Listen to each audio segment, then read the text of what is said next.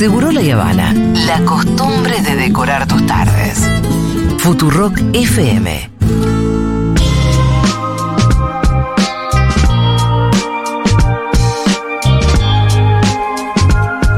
Bueno, en un nuevo capítulo de la historia de Lampa Argentina, el señor Pitu Salvatierra nos va a pasar a contar la historia del gordo valor, El gordo valor, acaso el líder cuyo de nombre la todos banda? conocemos, pero yo no sé muchas cosas exactamente quién es el gordo valor. Eh, Yo siento que sé muy poco eh, comparado con lo que el Pitu me va a ilustrar. Es- Luis el Gordo Valor Sosa, su nombre.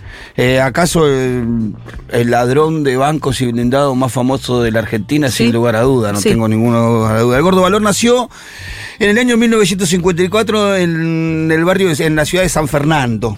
Es el tercero de seis hermanos, se crió en un hogar humilde, su padre trabajó de changarín, de peón. Según el propio Luis, era una familia pobre pero digna.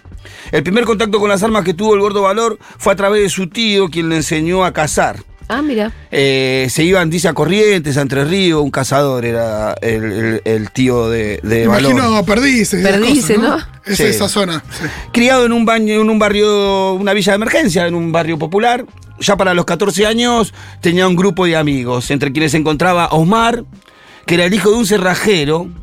Que Qué conveniente me parece sí. eso, ¿no? Le enseñó Va a ser muy conveniente. Sí, sí, enseguida no da cuenta porque le enseñó a abrir las cerraduras tanto de puertas como de, de, de casa como de autos. Sí.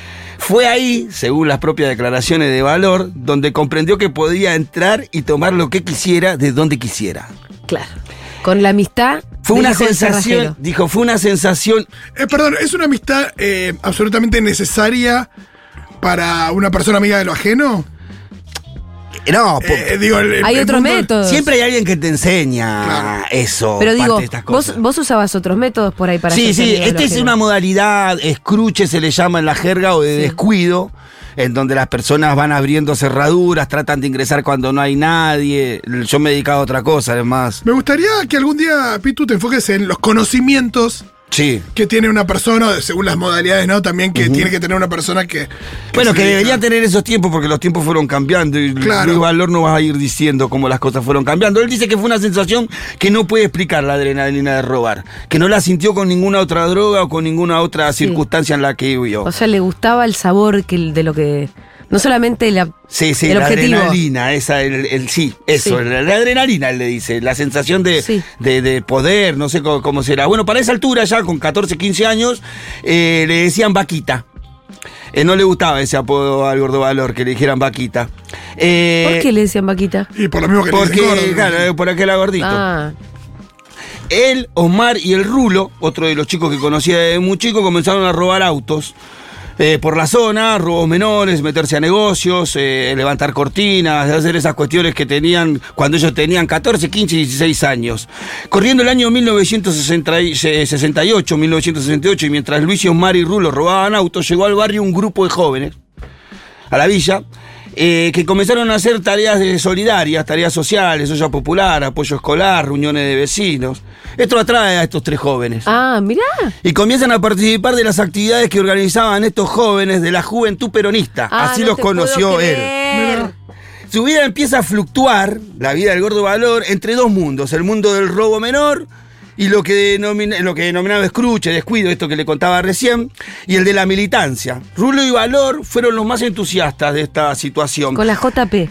Tal es así que llegaron a ser parte de un grupo periférico de la organización Montoneros, en donde recibieron, y esta es otra relación muy particular y muy eh, fundacional para el gordo valor, en donde recibieron instrucciones en manejo de armas largas y cortas, explosivos y conocimiento táctico de asalto. Al gordo valor se le fue dando todo, la verdad, ¿eh? Me encanta como, eh, tremendo como le exprimieron el, el conocimiento a, a, mm, a Montoneros, pero por una causa Ale, un tanto más sí. egoísta.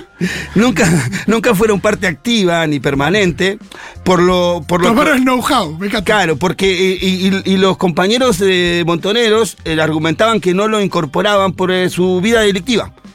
Es más, cuenta una anécdota que estaban celebrando los compañeros Montoneros un cumpleaños de 15 en el barrio de Sí. una de las chicas que era parte del grupo y que no tenían transporte para la cumpleañera y ellos aparecieron con un auto casi cero kilómetros para poder trasladar a la cumpleañera de su casa al salón de fiesta. Sí, Eh, ese acercamiento a la militancia le, im- impregnó al gordo valor algo parecido a lo que le pasó a, a la Garza Sosa cuando le robó el- la cartera a esta señora y, y le agarró una cosa de a quién le voy a robar o no? Sí, él empieza a, ver esa situación que es la injusticia social y empieza a reconocer que hay un sistema. En una de las entrevistas que le hace Mauro Zeta, él habla mucho de eso. Y él dice cómo él empieza a ver la injusticia social, cómo hay quienes tenían mucho y quien tenía menos, como quien no podía compr- festejar un cumpleaños o comprar un remedio. Y él entendía que la delincuencia era un método de justicia. Él lo tomó como eso, como un método de ajusticiar esas cuestiones. Eh, pero bueno, la, la relación con los, con los jóvenes montoneros eh, durante esos 14 fue muy fundacional y él, como te decía, nos cuenta cómo fue. Con la juventud que yo participaba también aprendí alguna el manejo de casas más cortas y armas largas. Pero no para matar, sino para... Fíjese que yo tuve una clandestinidad también cuando era joven y eh, lejos de mi familia y por eso lo que me pasó a mí con los autos y todas esas cosas, a nosotros no buscaban eh, otros grupos, digamos, la AAA. Y bueno, muchos compañeros de nosotros fueron asesinados, tanto diputados, senadores, eh, decanos de la universidad, todo eso. Eh, con nosotros estaba mucha gente, digamos, que quería un, un cambio en Argentina. Ese- en esa época. Eh, y sí. también los planes que había democráticos dentro de la juventud, que era ayudar a la gente pobre a través de, de algunos acontecimientos solidarios. Que, y sin embargo, usted mira para un costado y ve que hacen falta cosas eh, en su casa o algún enfermo, alguna cosa que siempre sucede. Hay que ayudar a algunos, bueno, tiene que salir a, a poner pecho, como decíamos así. Bueno, por el pecho y a robar. Sí. Muchas veces seguramente habrá tenido gestos solidarios, pero robar es robar y lo volvemos a decir, no importa la justificación que eso tenga. Así fue la vida de, de- de- de Gordo Valor ahí rondando entre, como decía, entre la militancia y la delincuencia hasta que muere Perón. Cuando muere Perón, el grupo que estaba abocado y destinado a la villa pasa a la clandestinidad. Sí. Eh, él pasa algún tiempito, pero enseguida lo expulsan, se dan cuenta los montoneros de que era un tipo que no estaba muy comprometido. Ajá. No estaba muy fichado, como decían en ese momento, así que lo dejaron afuera. Y él siguió con Rulo, ya sin. Osmar. ¿eh? Ah, sí, Osmar. Sin Osmar, empe- siguiendo roba- eh, seguían robando autos. Hasta que en el año 1975 lo detienen por el robo de un vehículo. Su pasado montonero nunca sale a la luz y él fue procesado por robo. Paradójicamente, ser el proces- 75. En el 75. Paradójicamente, ser procesado como un delincuente común le salvó la vida. Mirá, claro. Sí, si lo hubieran procesado como parte de los montoneros, seguramente Valor no estaría contando la. eh, Bueno, si hubiera seguido militando también, ¿no? Claro, sí, sí, sí, también. Fue en esa oportunidad cuando pierde la vida en 19 eh, pierde la libertad en 1975. Preso que conoció a lo que él llamaría grandes pistoleros y ladrones, señores ladrones. Porque él estuvo en la cárcel un tiempo largo ahí en el 75. Él estuvo en el 75 Sí. hasta el 79. Ah, un montón. Sí, ahí, sí, ahí se hizo una banda entonces. Sí, ahí empezó a conocer lo que es en el mundo de la jerga los grandes ladrones, los grandes pistoleros, que le empezaron a meter estas contradicciones que vos decís, Fito. Che, es lo mismo robarle a una señora que cobra, vive con la mensualidad, que era robar algo más grande, algo que tiene que el Un riesgo es lo banco. mismo. O sea, robar un kiosco y cuando vas a robar un banco, eh, la causa es la misma, que robo calificado por arma. Y depende de qué estás haciendo, arriesgar por algo más, más, más, más importante o más fructífero. Le empezaron a meter todas esas cuestiones. Este grupo, después vamos a hablar de este grupo, porque le decían los salvajes.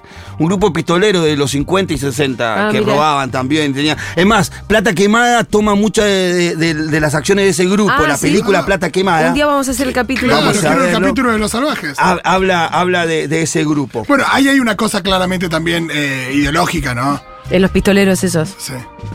Eh, bueno, es ahí en donde él se empieza a autodenominar como un ladrón con código. Y acá nos cuenta cuáles son los códigos de esos ladrones. Una era el respeto, que era como el que nos enseñaban nuestros padres, ¿entiendes? Y a las víctimas, Se cuando caían. también. Acá no había daño, nada. Simplemente en algunos casos por ahí se. No es que se va a la mano, sino que se se llegaba a lastimar a alguno, pero era por un accidente, no porque uno quería hacer una cosa de esa. Cuando ya la víctima está reducida, Y dejarla ahí, bueno, tratar de no golpearla, no lastimarla, no violarla, todas esas cosas son. Digamos que el ladrón respetó siempre eso. Y más cuando hay chicos, todas esas cosas. ¿Él nunca mató a nadie? No él personalmente, al menos él no le adjudican a él personalmente Ajá. un homicidio, sí está condenado por hechos en donde hubo muertos, tanto delincuentes como policías. No está condenado en ninguno de los hechos en donde está involucrado el Gordo Valor o la banda del Gordo Valor a muertos civiles. Eh, los muertos son o O- grupo de la sí. banda, o parte de la banda, o sea, o policías. Claro. Eh, en el año 1979 recupera su libertad y ya no volvería a tomar contacto con la militancia y se dedicaría de tiempo completo a la delincuencia. Arma un grupo y comienza a dar golpes chicos a pequeñas fábricas, pero enseguida Valor no se conforma con esto, así que empieza a planear gol- golpes un poco más complejos, más audaces, lo que le empieza a dar un nombre en el mundo del AMPA. En 1981, a poco tiempo de haber conocido a la Sosa, vuelve a caer preso robando un auto para dar un golpe. eh, que- eh, lo que se dice que él fue a robar un auto para darle a Andriani. al- a- al- iba- iban a robar a Andriani, al- a la empresa postal Andriani. O sea, él roba un auto como parte de una cosa más grande. Claro, pero termina perdiendo la libertad en el año 1981 en el robo de ese auto. Oh, Pierde la libertad para recuperarla ya en el año 1984. Pero durante esos tres años le pasa otra cosa muy particular en la vida de- del Gordo Valor. Durante esa prisión conoció al cabezón Carlos Soto, ajá. Quien le presentó a Tato Ruiz. ¿Se acuerda que habíamos hablado de Tato Ruiz? Tato Ruiz era el rey del AMPA en ese momento. Lo mataron en el año 1987, pero el tipo con más código del mundo delincuencial, un tipo que, con el cual todos querían robar con él. Y también conocen esa, en Me esa... encanta porque como Sí. todos quieren hacer una sesión con Visa. Sí, todo- todo- todos querían todos chorear que- con sí, él. todos los que andaban en ese mundo querían eh, conocerlo a Tato Ruiz. Eh, y también lo conoció a Kiko Chávez, que tenía otra banda menor que la de Tato Ruiz, pero que se juntaban muchas veces para dar grandes golpes.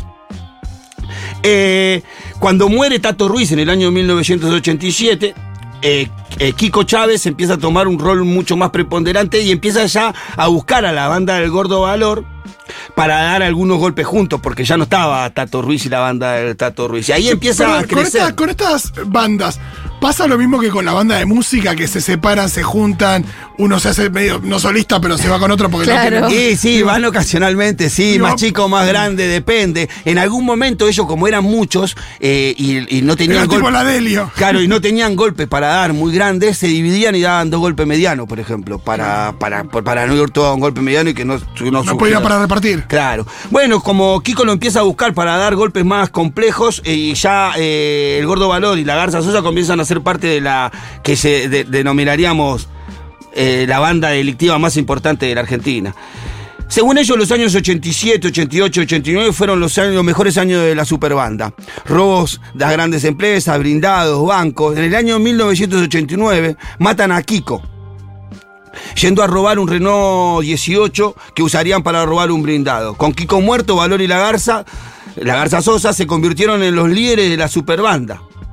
En ese momento, en ese mismo año, eh, el Gordo Valor hace una cosa loco, de loco. Viaja a Tucumán para matar al Maleo Ferreira. El Maleo Ferreira, ¿se acuerdan? Sí, claro. Porque había matado, eh, torturándolo a un pibe que, a un muchacho creo que tenía veintipico de años, Daniel Carrizo. Eh, estaba- el pibe era delincuente, lo, lo- lo apresan y lo matan torturándolo. Y él viaja a intentar a matarlo a, a Coso. Ya estaban ellos, yo creo que en este momento la cabeza del gordo valor ya sabía, el personaje ya se lo había comido a él. Perdón, pero esto ya era Ya era un Johnny? Depp, ¿viste? Ya era- Ya era Dillinger. ¿Era, Sí. ¿Era un personaje público ya o no? No, todavía, Todavía no, no, pero pero, sí sí, en el en el mundo. mundo. Sí los jueces, sí la policía lo, lo empieza a conocer. Los golpes de comando cada vez eran más frecuentes y elaborados y la policía ya no podía seguir sin dar respuesta. Muchas veces se dividían, como decían anteriormente, para dar eh, golpes en simultáneo. Lo que llamaba la atención era a la policía la, la rapidez y la eficacia que de los golpes que esto daban. A veces no tardaban más de cuatro minutos en dar el golpe. Eh, el objetivo de la banda, sin embargo, siempre era robar sin matar. Uno de los lemas de la banda era la plata con sangre no sirve. Uy, pero me- La banda en el mundo del AMPA empezó a tener prestigio. Sí. Se hablaba de sus códigos, su audacia, como cuando jugaban al fútbol. Hay un, un robo muy, muy marcado. Ellos roban un blindado que está en la localidad de General Rodríguez y lo roban simulando que estaban jugando a la pelota.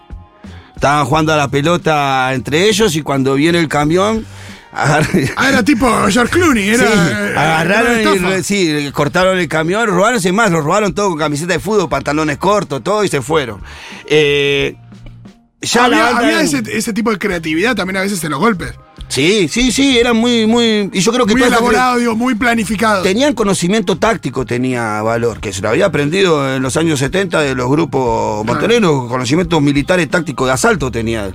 Eh, la fama de, de- la fama del gordo valor fue creciendo. Ya como, como decía, todos los jueces, la policía lo empezó a, cono- a conocer. Pero también eh, acompañó un policía con aspiraciones de conducir las fuerzas, eh, llamado el Chorizo Rodríguez. Vio la oportunidad de hacer el Chorizo El Rodríguez. policía tiene, tiene apodo de. Tenía claro, no sabes de qué lado está el chavo. El Chorizo Rodríguez fue un tipo que vamos a hablar de la maldita policía, porque no podemos hablar de Lampa en la Argentina sin hablar de la organización de Lampa más grande que tuvo la Argentina, que fue la policía bonaerense en algunos años. Este Chorizo Rodríguez vio la oportunidad de hacer eh, escalar su carrera, transformando a esta banda en el objetivo principal de la policía bonaerense. Una especie de Elliot Ness, del tipo que se pone entre ceja y ceja Claro. a esta banda como Elliot Ness con Al Capone. Y de paso limpiar un poco la reputación de lo que se llamaba en ese momento la maldita policía. Claro. La policía más corrupta de la historia. Después de años de búsqueda, en el año 1993, de una persecución de varios kilómetros y de un intenso tiroteo que según los peritos contó con más de 380 disparos, vuelven a detener al gordo valor, pero ahora ya no era el vaquita, ya era el famoso y buscado gordo valor, Claro. jefe de la Wanted. superbanda. Claro. Después del paso por varios penales, llega el penal de Devoto, en donde Valor no se le ocurre otra cosa que escaparse. Mira, escucha. A ver. Cuando buscábamos un banco, vamos a buscar un banco que no sea nacional, el Banco Provincia no lo tocaba, de la Nación tampoco. Traté siempre de esquivarle a eso. ¿Robaba bancos extranjeros? Y sí, explicación que se saltó, se- se- nos confundimos de audio, pero no importa. Pero bueno, esa era parte de los códigos que ellos tenían. No es igual tampoco. ¿Cuál es el un audio? código- Busquémoslo, ¿lo tenés? Al, al otro sí, ahora lo No, igual me encantó Pero este. para que te explico este audio. Este no es una cuestión patriótica. Tampoco. ¿eh? Tiene algo de patriótico, pero también es lo que dice el Gordo Valor, es que cuando vos robabas un banco nación o un banco provincia, te perseguía mucho más. Tanto la bonaerense como la federal, que si era un barco, la banca laboral. Ah, es- yo pensé que era porque bancaban a Banco Provincia a nivel. por las dos la cosas, dice, nosotros no robamos el- los bancos nacionales, pero aparte te persiguen más, las dos cosas te decía. Y acá nos va a contar un poco cómo fue la fuga de Devoto. No era mía la fuga, eran de otros compañeros. ¿Cómo fue? Y éramos cinco y bueno, vámonos mañana, hicimos venir una gente y al otro día nos fuimos. A las 12 vino el recreo y, y bueno, y se dio eso, pasamos todas las cosas que tenemos que pasar, eh, eh, de una planta a otra y después fuimos por un túnel donde nos requisaron todos, fuimos al patio, armamos un partido de fútbol y los demás saltamos una parecita y de ahí al hospital, apretamos el hospital y bueno, vestimos de médico, de enfermero, de algunos se vistieron de policía y llegamos a un lugar que sabemos que está la escalera y ahí está la Guardia Armada, subimos arriba y una puerta ciega, la golpeamos, salió el penitenciario y bueno, yo me llevé una ametralladora de ahí y una 9 milímetros y después saltamos y nos fuimos. Yo me fui para Monte Grande. Así te la cuenta toda así. Pero te la cuenta como si hiciste ayer. Sí, es todo muy. Para mí son cosas que solamente pasan en la película de los pistoleros, ¿viste? Sí, sí. Igual, pero bueno, esta no, ya es la tenían- misma fuga que contaste de la No, garza. no, porque- esta es otra, esta es otra. Esta se el- la modalidad es diferente. Claro, esto escapa saltando el muro. Ellos ya tenían armas en lo que era la enfermería. Se habían logrado meter armas en la enfermería. Por eso ya hicimos pasar todas las cosas que teníamos que pasar de una planta a la otra. Está hablando del pabellón a enfermería. El, el patio donde ellos tenían recreo lo dividía por un, met- por un muro de que no tenía más de un metro y medio hacia la enfermería. Ellos saltaron ese muro, se metieron a la enfermería, se disfrazaron de médicos, fueron a la Guardia Armada. Con las armas que ya tenía enfermería, apretaron la Guardia Armada, se llevaron la ametralladora de la 9 y saltan del muro. Es espectacular. Increíble. Disfrazado de es como. No, no, DiCaprio en Atrapa en se puede. Sí, sí, los simuladores, cosas así. Entonces Valor se fuga de devoto, pero en su fuga se convierte en el tipo más conocido por los medios, ya que la filmación hecha por un vecino, donde Valor salta del muro, Es buenísima. estaba 24 horas los 7 días de la semana en todos los canales. No aterriza con mucha gracia, hay que decirlo. No, no, se lastima, se rompe una muñeca. Ah. Eh, lo convirtieron a Valor en el enemigo público número uno. Su nombre y su cara estaban en todos lados. Le ofrecían 300 mil, el, el Estado ofrecía 300 mil dólares por su cabeza. Después de unos días recluidos, o escondido, como querramos decir, volvió a tener contacto con la banda. La vida prófuga es muy cara, esa Sí. es una realidad. Sí, Estar prófugo es muy caro, porque vos no tenés, no dormís dos días en un mismo lugar. Porque te está- necesariamente te estás moviendo todo el Claro, tiempo. a cada lugar en donde vas, llegás también. poniendo plata Claro, para sí. que no te delate. Claro. Entonces llegás poniendo plata para Claro. que no te delaten hasta que te vas. ¿Me entendés? Pero no querés que te delaten mientras estés ahí o antes. Entonces pones mucha plata, alquileres de lugares, eh, compra de documentación. No, es cara la vida en clandestinidad. ¿Y los disfraces se disfrazan? Mm, él, él se ponía un bigote, pero muy de vez en cuando. Salió cuando, cuando sí, sí, lo, lo mostraban con lo distinto, la distinta manera. Eh, tienen que ir a buscar la manera, eh, cómo podría estar valor hoy, decían, viste, con pelo Claro. largo, con pelo corto. lo iban- Eh, el salto del muro, búsquenlo en YouTube, que es buenísimo. Sí, sí, sí, sí, sí. ¿Qué pongo? ¿Fuga del gordo Sí, valor? poné gordo valor saltando el muro y aparece. Bueno, como decía, después de un tiempo recluido, empieza a tomar de vuelta contacto con la banda porque la vida en clandestinidad es muy cara, así que comenzó a robar nuevamente. Uno de esos golpes fue el blindado de la reja.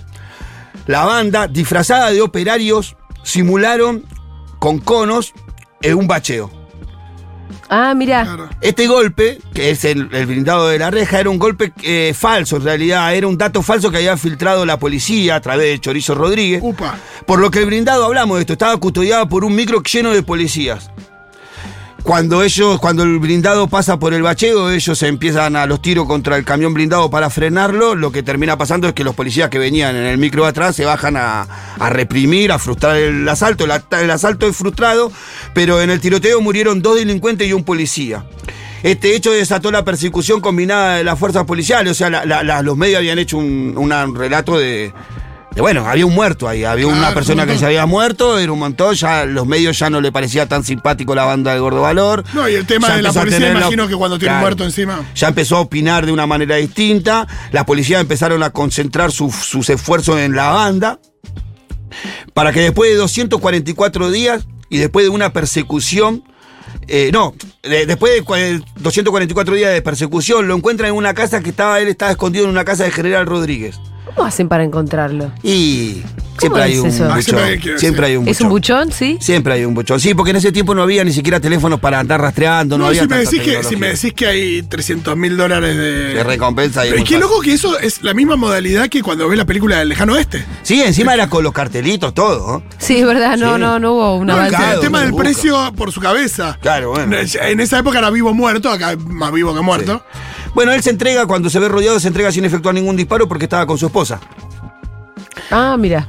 Eh, Estaba casado todo esto el gordo valor. sí, ¿En qué sí, momento sí. el chabón se enamora? sí, tenía su esposa. Decide pero- casarse, Sí. pedirle por favor, mi amor, te amo, quiero seguir con vos toda la vida. Vuelvo dentro de cuatro años. Claro. Bueno, ahí en el- ya comenzando el año 1995 pierde su libertad, se mantiene detenido hasta el año 1999 fue enjuiciado. Qué bárbaro cómo entran, salen, entran, salen, ¿no? Como hay gente que no se rinde, como. Pensé que ibas a decir la puerta giratoria. No, pero ellos mismos, digo, no se rinden. No. no. no.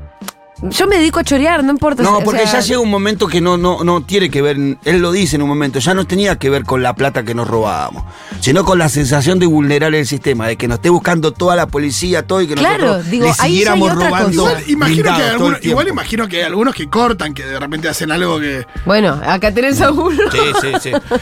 No, no, pero que cortan, digo, vos cortaste porque. Digo, después de estar privado de tu libertad, digo, hay una cosa Sí, la donde- realidad que estos que fueron los más importantes, los que más guita robaron en la Argentina, nadie robó más plata que ellos, ninguno se salvó. Cuando vos ves la historia de cada uno de ellos, todos terminaron en el cementerio, pagando, muertos en una Sí, cárcel pagando un una remis, condena. contaste el otro día. Hoy el gordo valor que está en la calle eh, no tiene un mango. No tiene un mango, tiene lo justo para vivir.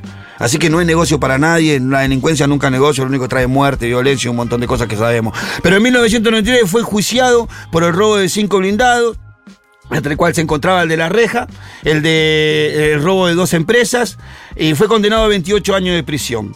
En el año 2007 Valor recuperó su libertad, pero el 31 de julio del año 2009 es detenido nuevamente después de una persecución con tiroteo, acusado de robar casas que se encontraban ubicadas en barrios cerrados.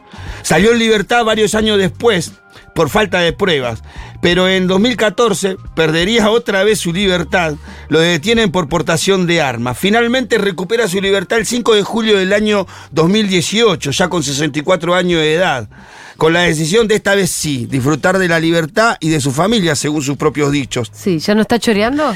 Tiene tres hijos, tiene seis nietos. Cuando le preguntan si 68 está pirulos. Y ya no está, ya no Col- le da. colgó las 9 milímetros. ¿Qué, qué, se cu- qué cuelga? No, no cuelgan los botines ni los guantes. Sí, cuando dice si está arrepentido de algo, le preguntan si está arrepentido de algo. Sí, de no haberme ido del país el día que me fugué y de todo el tiempo que perdí de pasar por mi familia sin sentido. Ah, bueno. Preguntaron si hoy podría hacerse lo que él, lo que ellos hicieron en aquellos años. Si hoy, en este momento, le hicieron una pregunta, en un momento Mauro Zeta les pregunta en un reportaje que le hace, che, ¿se podría hacer lo mismo que hicieron ustedes ahora? Si el sistema está más preparado. Eh, dice, dice que él contestó que hoy es imposible. Tendría que tener alguien dentro del camión y conocer mucho de tecnología, estar en complicidad con policías y custodios. En fin, yo pienso, dijo el valor, el gordo valor, digo, que la tecnología mató al ladrón. Ah, mira.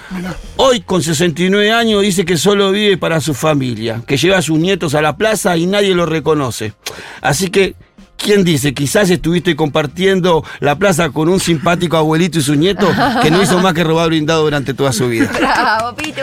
¡Qué buen cierre! Excelente. ¿Cuál va a ser el próximo capítulo? Y el próximo capítulo vamos a hablar de la maldita policía. Ah, bien. Porque le, le da contexto a, Claro. estas historias que venís contando también, ¿no? Convivían Sí, sí, sí. ahí. Claro, sí, era imposible entender todo este mundo Una de estos la años otra. sin la otra, claro. Muy bien, ese fue el Pitu Salvatierra.